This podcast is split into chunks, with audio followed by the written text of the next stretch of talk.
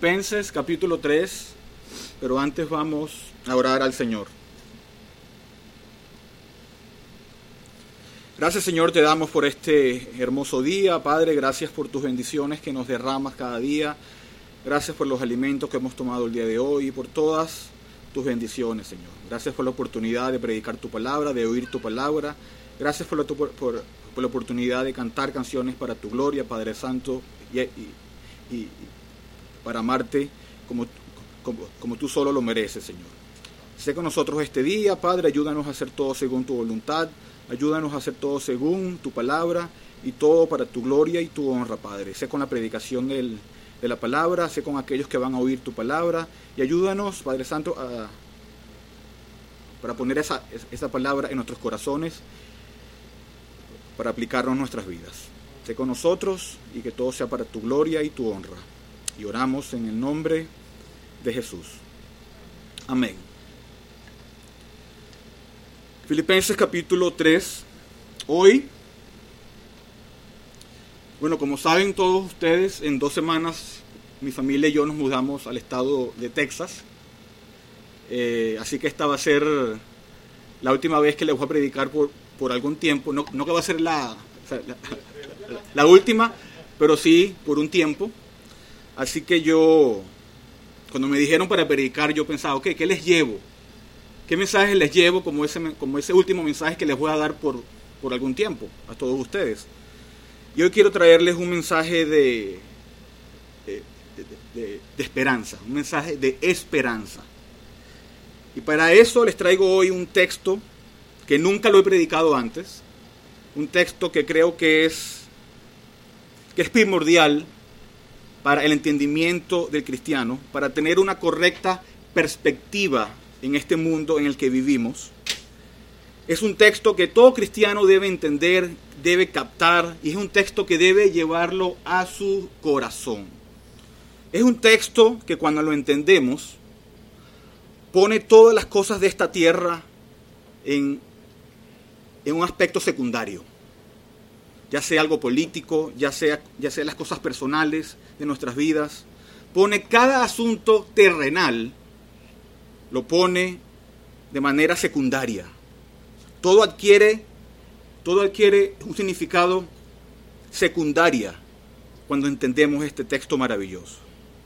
Pero este texto también es para los no cristianos. ¿Por qué? Porque este texto nos muestra la salida de este mundo perverso y este mundo oscuro en el que vivimos.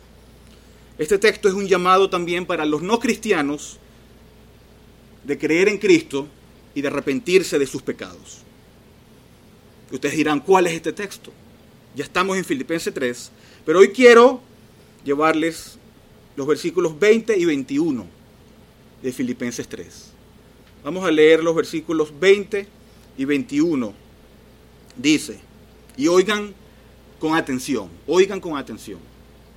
Más, nuestra ciudadanía está en los cielos, de donde también esperamos al Salvador, al Señor Jesucristo, el cual transformará el cuerpo de la humillación nuestra para que sea semejante al cuerpo de la gloria suya por el poder con el cual también puede sujetar a sí mismo todas las cosas.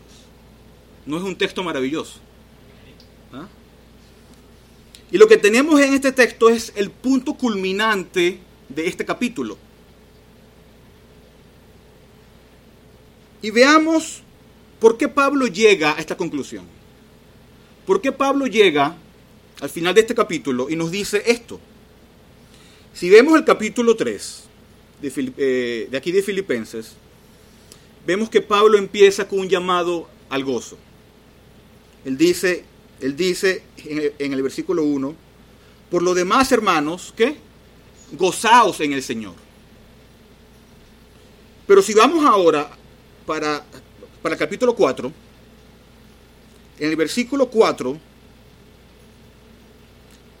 también nos dice, regocijaos en el Señor siempre. Otra vez que, regocijaos. Entonces tenemos como un marco que nos dice, o sea, regocijaos y también nos dice aquí, o sea, regocijaos. Y lo que está en el medio está diseñado por Pablo y por el Espíritu Santo para que nos podamos regocijar en Cristo. Y lo primero que nos dice Pablo en el contexto de este capítulo 3, en el versículo 2, dice, guardaos de los perros, guardaos de los malos obreros, guardaos de los mutiladores del cuerpo. Aquí Pablo nos está hablando de los falsos maestros, los falsos maestros que enseñan la mentira. Los falsos maestros eran y son todavía un problema. Ellos vienen vestidos de ovejas, vienen como si fueran ovejas que traen la palabra de Dios, pero en realidad son, son lobos disfrazados de ovejas. Y Pablo advierte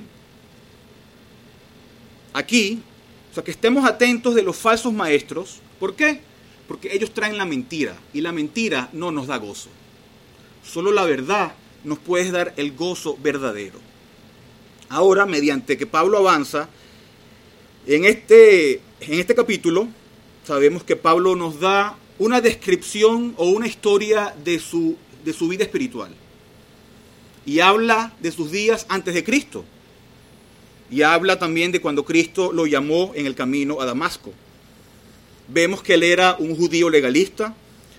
Pablo era un judío que estaba orgulloso y se jactaba de su propia justicia se creía muy bueno, y nos dice que todo acerca de esa vida, que todo lo que él era antes, lo rechaza. Se arrepiente de todo eso, se humilla y dice que su vida anterior es como basura, que no sirve de nada.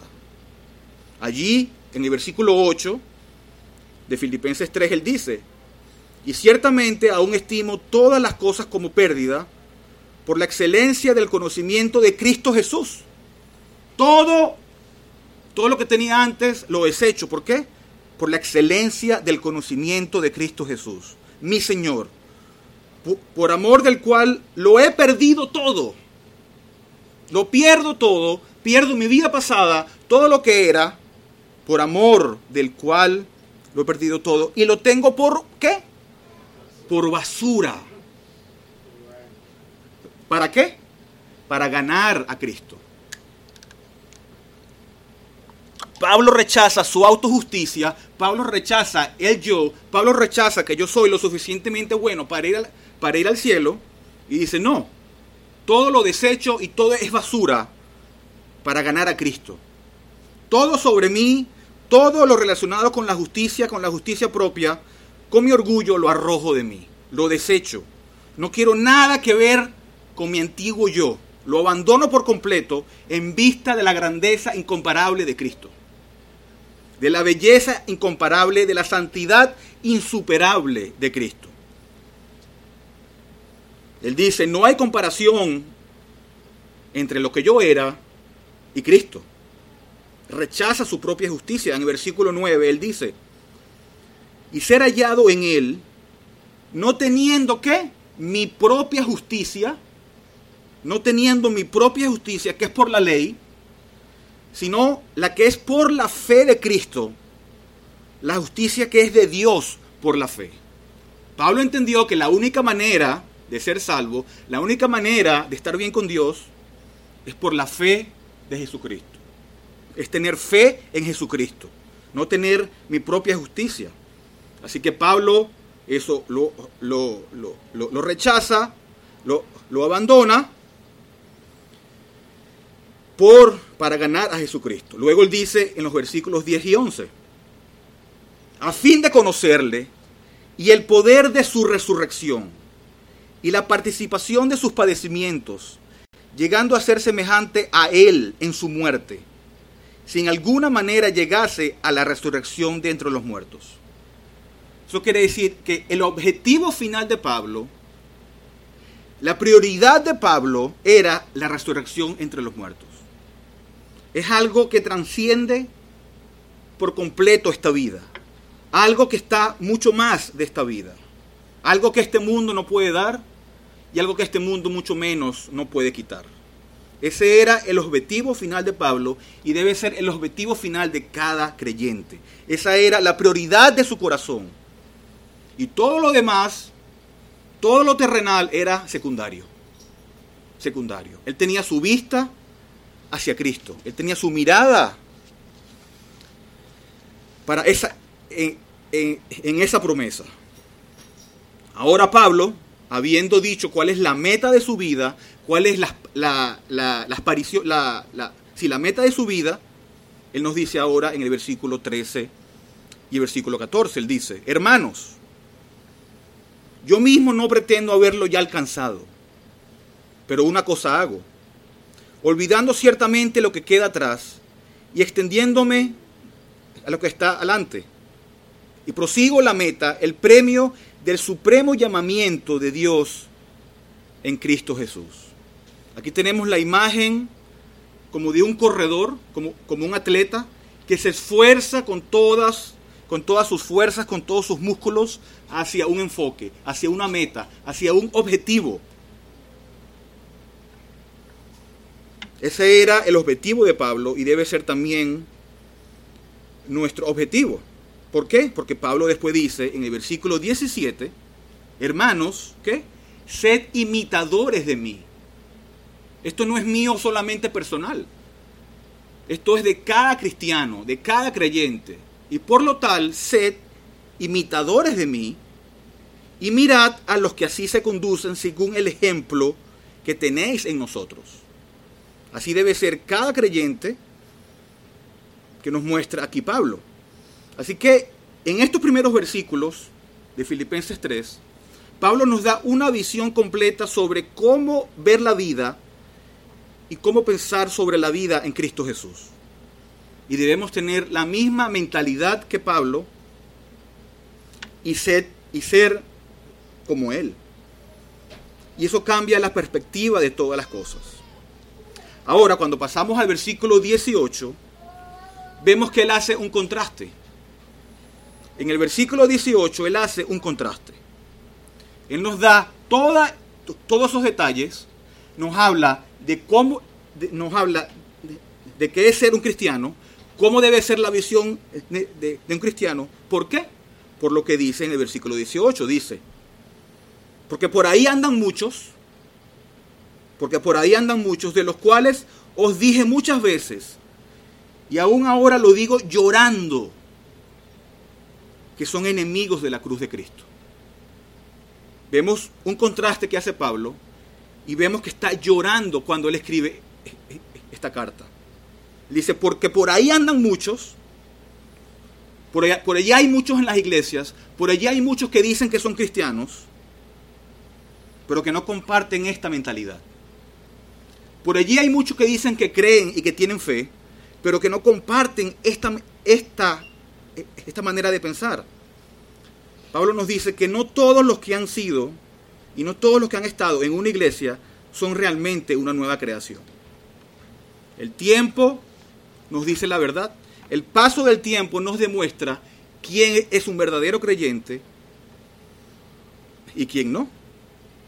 Pero ahora Pablo es mucho más, es mucho más, o sea, que específico.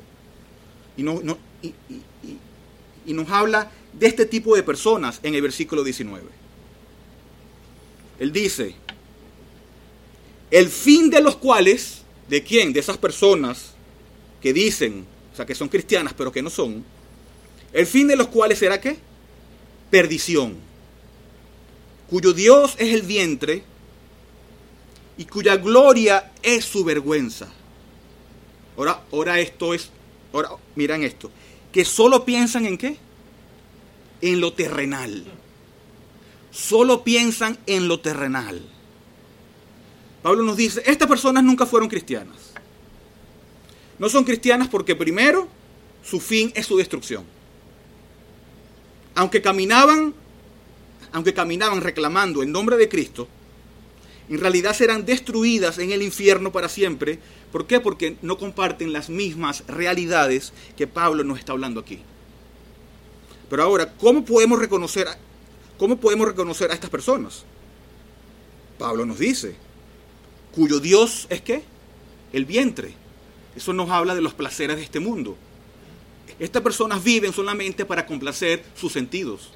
Estas personas viven solamente para complacer sus deseos terrenales, sin pensar en lo espiritual. Estas personas solo viven para tener placer en este mundo. Y no piensan en las cosas terrenales. Su Dios es el vientre, las cosas terrenales de este mundo. Luego nos dice, cuya gloria es su vergüenza. Lo que debería darles vergüenza es su gloria. No, no, se avergüenzan de, de su pecado. No se avergüenzan de su pecado. Vemos que estas personas, sus vidas, no son impulsadas por las realidades que Pablo nos ha dicho aquí. Sus vidas no son impulsadas por un amor sincero a Cristo. Y nos dice también Pablo que solo piensan en lo terrenal. Su enfoque, sus deseos, sus aspiraciones, sus metas, sus objetivos son terrenales, 100%. No piensan en lo espiritual, no piensan en el mundo más allá, no piensan en el cielo, no piensan en Cristo, no piensan en la, en la, resurrección de los muertos, no piensan en nada de eso. Solo piensan en lo terrenal. De esa manera podemos distinguir quién es un verdadero creyente y quién no. Ahora Pablo, después de darnos este, este, este contraste, nos dice en el 20, que es el texto de nosotros. Más. Y ese más hay que ponerlo inmenso. Más. Pero. Pero nuestra, mira que él hace la distinción entre ellos y nuestra. Ellos tienen esto, pero ahora nuestra ciudadanía, no la de ellos, la de nosotros, nuestra ciudadanía está ¿dónde? En los cielos. De donde también esperamos al Salvador, al Señor Jesucristo. Y esa es la posición cristiana. Ellos tendrán destrucción, mas nosotros, nuestra ciudadanía está en el cielo. Y ese es uno de los aspectos más importantes para regocijarse en el Señor. Esa esperanza que tenemos en el cielo es para regocijarse en el Señor, de alegrarse en el Señor. Aún cuando, aún cuando vivimos en tiempos difíciles como en estos tiempos. Y aquí hay una pregunta que es muy, que es muy es muy, eh, o sea, que debemos hacer. Y la pregunta es esta. ¿Qué tan importantes son los asuntos terrenales para el cristiano? Si nuestra ciudadanía está en el cielo, y nuestra esperanza está en el cielo, y todas nuestras promesas están en el cielo, entonces, ¿qué tan importantes son los asuntos terrenales para el cristiano? Y para tener eso, hoy vamos a ver dos puntos. Primero vamos a ver quiénes somos. ¿Quiénes somos en Cristo? Y si eres cristiano hoy, si eres cristiano, si has creído en Cristo y te has arrepentido de tus pecados, entonces algo fundamental en ti, en, en ti ha cambiado. ¿Por qué? Porque ahora tú perteneces a un reino diferente. Ahora tú perteneces a otro reino. Ya no perteneces a este mundo. Ya no perteneces al reino de tu vida y de tus deseos pasados. Todo ha cambiado en ti. Eres una nueva creación. Y la escritura no podría ser más clara en eso, ¿verdad? ¿Qué dice segunda de Corintios 5:17? Si alguno está en Cristo, nueva criatura es. Las cosas viejas pasaron. He aquí, son hechas nuevas. Eso significa que debes tener una perspectiva nueva y diferente de tu vida en Cristo. Porque Cristo te ha hecho una nueva creación. Cristo te ha hecho una nueva persona. Y por lo tanto, todo lo que piensas, tus deseos y, tus prioridades también son nuevas. Y son diferentes. Debemos de entender que ahora perteneces a un reino diferente Y eso, y eso, y eso cambia toda nuestra perspectiva cuando lo entendemos. Y es algo también que nos alienta. Pablo dice otra vez en el versículo 20, mas nuestra ciudadanía está en el cielo. Y vemos que Pablo aquí está haciendo un contraste contra aquellos cuyo fin será la destrucción y con los verdaderos creyentes. Aquellos ven solamente lo terrenal, aquellos ven lo, lo, de este mundo, pero él dice, nuestra ciudadanía está en el cielo. Su mente son cosas terrenales, cosas mundanas. Nuestras mentes, cosas del cielo. Su reino es el mundo. Nuestro reino es el cielo. Pablo está haciendo un contraste entre los lobos inconversos y los verdaderos y las verdaderas ovejas de Dios. Su fin es la destrucción. Nuestro fin es el cielo. Nuestra ciudadanía, nuestro reino está en el cielo. Nuestras promesas, nuestra herencia está en el cielo. Las cosas bíblicas, las cosas que le pertenecen a Cristo. Y una manera de, de saber si en verdad hemos creído, una manera de entender si en verdad Cristo ha hecho una obra en nosotros, es mirar los deseos del corazón. ¿Cuáles son nuestros deseos? ¿Qué deseamos más en esta vida? ¿Las cosas terrenales o las cosas espirituales? Eso, y eso nos dice, y, eso nos da la, la respuesta, si hemos creído o no. ¿Cuáles son las prioridades de nuestro corazón? ¿Cuáles son las prioridades de nuestra vida? ¿Qué es lo que importa para nosotros? Y allí puedes darte cuenta si perteneces al cielo o si perteneces, o si perteneces a este mundo. Y esta palabra, eh, ciudadanía, solo se usa esta vez en todo el Nuevo Testamento. Y esta palabra tiene la idea de, de dónde está tu lealtad, dónde se encuentra o sea, tu protección, dónde se encuentra tu hogar. Esta palabra tiene ese sentido. Pablo está diciendo como que somos una colonia del cielo en la tierra. Somos una colonia del cielo en la tierra. Vivimos como ciudadanos que pertenecen a un reino diferente. Ciudadanos del cielo en este mundo. Es al cielo donde, donde, donde debemos nuestra lealtad. Es al cielo donde debemos esperar nuestra protección. Nada en la tierra. Nuestra lealtad, nuestra seguridad no se encuentra en un presidente humano, no se encuentra en un rey, no se encuentra en una persona, se encuentra en el cielo. Y eso es fundamental entenderlo para vivir una vida cristiana y bíblica. Entender que eres un ciudadano del cielo es entender cómo es tu conversión, es entender tu salvación. Que hemos nacido de arriba. ¿Qué dice Juan? Juan 1.12 dice. Dice, pero a todos los que le recibieron, les dio el derecho de llegar a ser hijos de Dios. A los que creen en su nombre, que no han nacido de sangre ni de voluntad de carne, ni de voluntad de hombre, sino de dónde? De Dios, de arriba. Y en Juan 3.3 también Jesús dice, y le dijo, de cierto, de cierto, de cierto, de cierto te digo, que a menos que hayas nacido de nuevo, no, puede no puedes ver el reino de Dios. Hemos nacido, cuando naces en un país, eres un ciudadano de ese país. Pero, pero cuando naces de nuevo, naces del cielo. La fuente de ese poder viene de arriba y por lo tanto eres un ciudadano del cielo.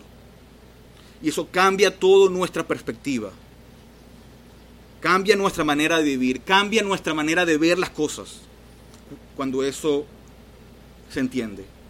¿Qué dice Colosenses capítulo 1, versículos 13 y 14?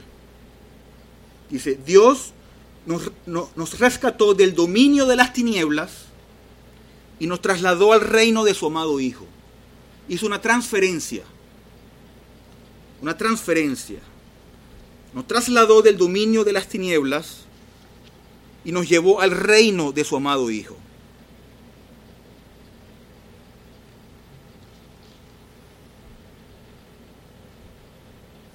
Filipenses 3:20 dice otra vez, en la versión de las Américas dice, de donde también, de, donde también, o sea que esperamos a un Salvador, al Señor Jesucristo, del cielo. Lo que quiere decir que nuestra esperanza, nuestros, nuestra esperanza no se encuentra en las circunstancias de esta tierra, se encuentra en el cielo.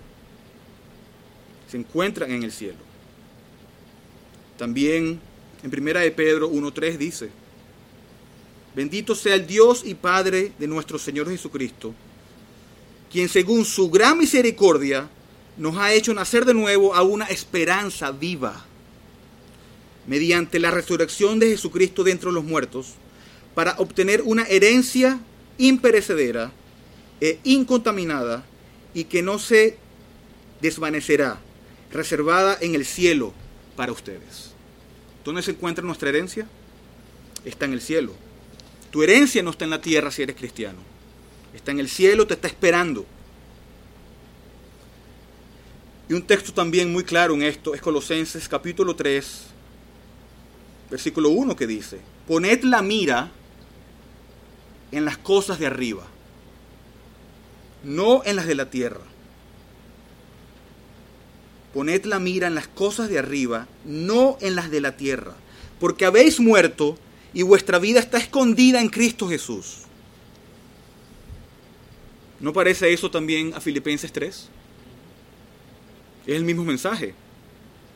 Nuestra ciudadanía está en el cielo.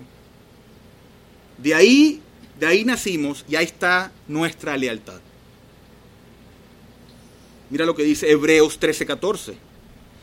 Porque no tenemos aquí ciudad permanente, sino que buscamos la porvenir. Buscamos la porvenir, la que viene. Entonces, ¿quiénes somos? Somos ciudadanos del cielo. Ahora el punto número dos. ¿Quiénes seremos? Ya vimos quiénes somos. ¿Quiénes somos en esta tierra? Ciudadanos del cielo. Pero ahora, ¿quiénes seremos? Versículo 21 de Filipenses 3 dice, el cual, Cristo, transformará el cuerpo de la humillación nuestra para que sea semejante al cuerpo de la gloria suya, por el poder con el cual puede también sujetar a sí mismo todas las cosas. Wow. O sea, o sea, o sea, que todavía falta.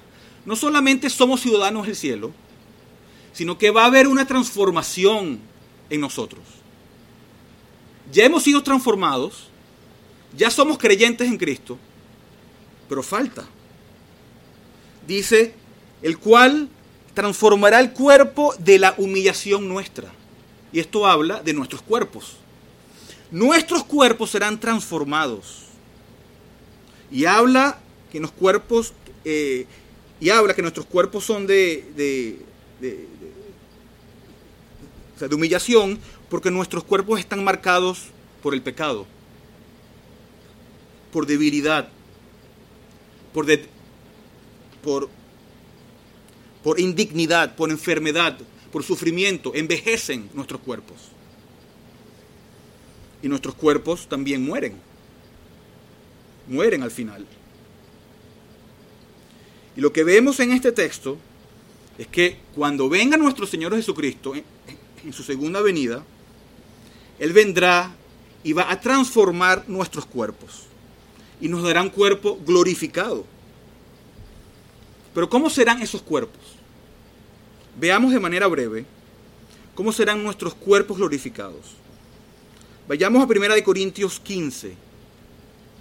Primera de Corintios 15.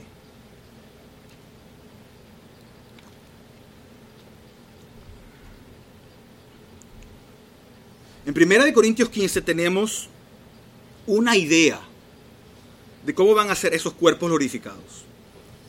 En el versículo 42 de 1 Corintios 15 dice, Así también es la resurrección de los muertos. se siembra en corrupción, resucitará en qué? En incorrupción. Lo que quiere decir que nuestros cuerpos resucitados no estarán sujetos a la corrupción y a la decadencia que están sujetos nuestros cuerpos actuales. Nuestros cuerpos no van a envejecer, no se desgastarán, no van a tener ningún tipo de dolencia ni enfermedades. En segundo lugar, dice en el versículo 43, se siembra en deshonra, resucitará en gloria. Eso quiere decir que van a estar libres de vergüenza. Libres de vergüenza van a ser nuestros cuerpos resucitados. En tercer lugar, dice, dice el versículo 43, se siembra en debilidad y resucitará en qué? En poder. En poder. Vamos a tener cuerpos fuertes, sin pecado. Vamos a tener la fuerza suficiente para hacer todo lo que deseamos hacer conforme a la voluntad de Dios. Y cuarto, el versículo 44 dice, se siembra cuerpo animal y resucitará cuerpo espiritual. Y esto no quiere decir que no vamos a tener un cuerpo físico. Quiere decir que nuestros cuerpos van a estar en armonía con el Espíritu Santo y con la voluntad de Dios. ¿Y no es esto maravilloso?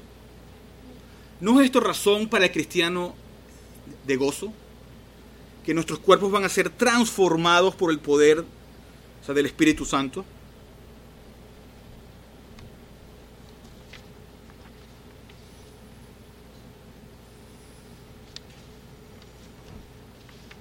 El cual transformará el cuerpo de la humillación nuestra para que sea semejante al cuerpo de la gloria suya,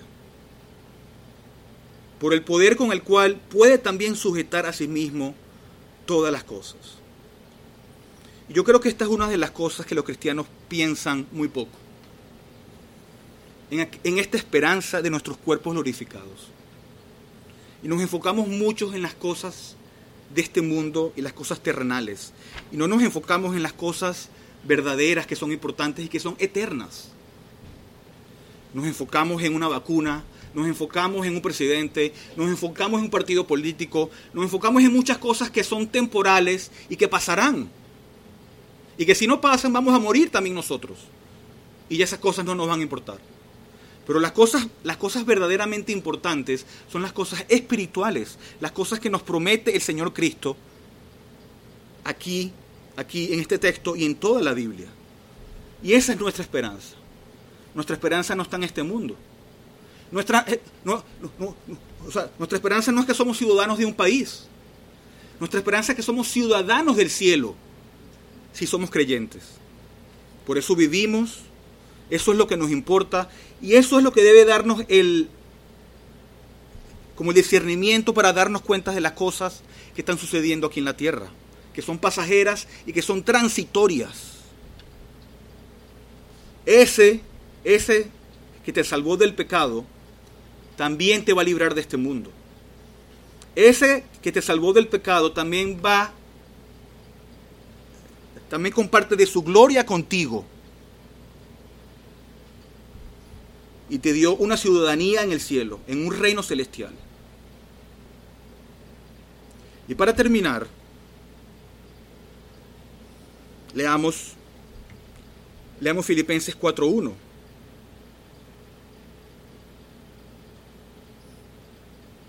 En Filipenses 4.1, después de que Pablo nos ha dicho todas estas verdades, toda esta esperanza, y, no, y nos ha explicado todas estas cosas, él nos dice en el versículo 4, en el versículo 1 dice, así que hermanos míos, amados y deseados, gozo y corona mía, estad así firmes en el Señor, amados. Oremos. Gracias Señor te damos por estas verdades que vemos en tu palabra, Señor. Gracias por tu misericordia. Gracias Señor porque eres un Dios grande. Y gracias porque no, nos, has, hecho ciudadanos del cielo, Padre. Ayúdanos a poner nuestra mirada en las costas del cielo. Acúsanos y, ayúdanos a entender estas verdades, Señor, si somos creyentes. Gracias porque también nos vas a transformar, Señor, nuestros cuerpos y nos darás un, cuer un cuerpo glorificado, Padre. Gracias por tu, por tu, misericordia, Señor. Ayúdanos a vivir vidas de acuerdo a, tu voluntad. Ayúdanos, Señor, a vivir vidas dignas del Evangelio, vidas que evidencien y que den prueba de que en realidad somos, somos tus hijos, Señor. Yo te pido por todas las personas aquí presentes, sé con todas ellas, que tu Espíritu Santo y tu palabra siempre estén con ellos y que tu voluntad siempre se haga en sus vidas. También te pido por esta iglesia, Señor, y con sus pastores, sus miembros, que tu voluntad siempre esté aquí presente, Señor, que tu gracia siempre los guíe y los cuide, que sigan siendo luz y sal en medio de esta comunidad. Señor, que tú los uses para tu gloria como tu instrumento para predicar tu palabra en cada momento, Señor. Gracias, Padre, sé con nosotros el resto de este día, que sigamos con actitud de reverencia a ti, porque hoy es tu día, Señor, y que todo lo que hagamos sea siempre para tu gloria y para tu honra. Y oramos en el nombre poderoso de Jesús. Amén.